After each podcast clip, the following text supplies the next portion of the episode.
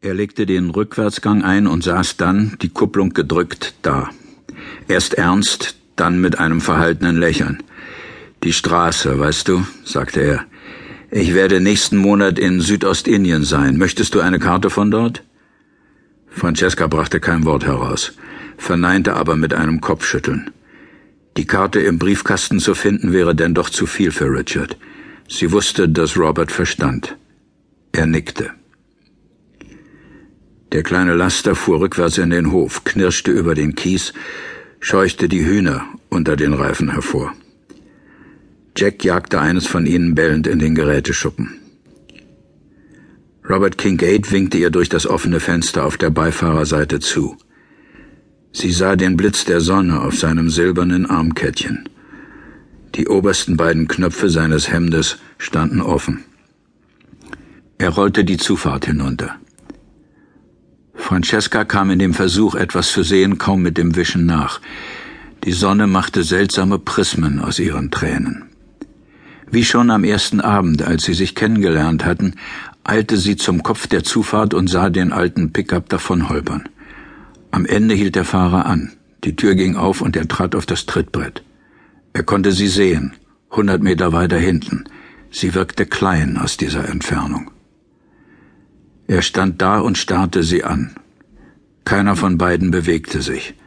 Sie hatten sich bereits verabschiedet. Dreißig Sekunden lang stand er so da, ohne dass seinen Fotografenaugen auch nur das geringste entging. Sie machten sich ein Bild, das er nie wieder verlieren sollte.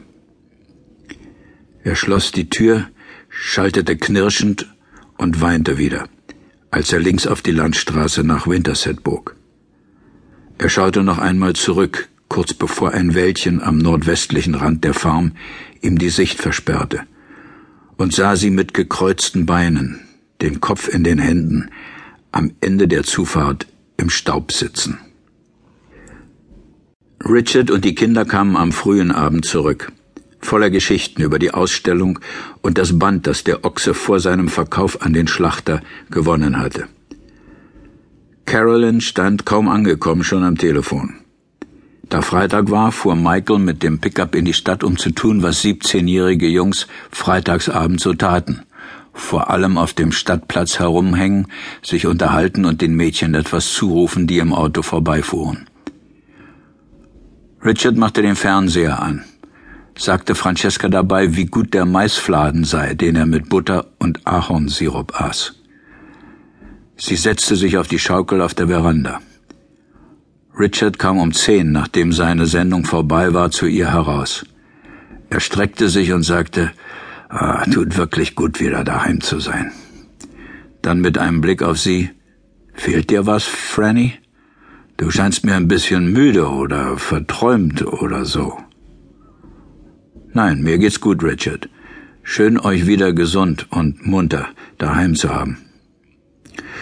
Na denn, ich hau mich dann mal aufs Ohr. War eine lange Woche auf der Ausstellung und ich bin hundemüde. Kommst du, Franny? Noch nicht gleich. Es ist irgendwie so schön hier draußen. Ich glaube, ich bleib noch ein Weilchen sitzen. Sie war müde, aber sie hatte auch Angst, dass Richard nach Sex sein könnte. Damit wäre sie an diesem Abend einfach nicht fertig geworden. Sie konnte ihn im Schlafzimmer herumlaufen hören, genau über der Stelle, wo sie die bloßen Füße auf dem Verandaboden vor sich hinschaukelte. Von der anderen Seite des Hauses hörte sie Carolyns Radio. Sie mied während der nächsten Tage die Stadt, sich schmerzlich der Tatsache bewusst, dass Robert Kincaid nur einige Kilometer weit weg war. Ehrlich gesagt glaubte sie nicht, dass sie sich beherrschen könnte, wenn sie ihn sah.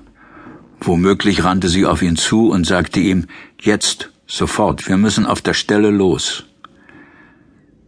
Sie hatte sich allen Risiken zum Trotz mit ihm an der Cedar Bridge getroffen.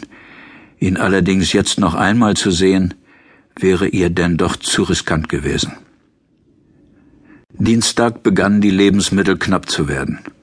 Und Richard brauchte ein Ersatzteil für den Maispflücker, den er gerade wieder auf Vordermann brachte. Der Tag hing tief über dem Land, es hatte sich eingeregnet, es war leicht neblig und zu kühl für August. Richard besorgte sich seinen Ersatz.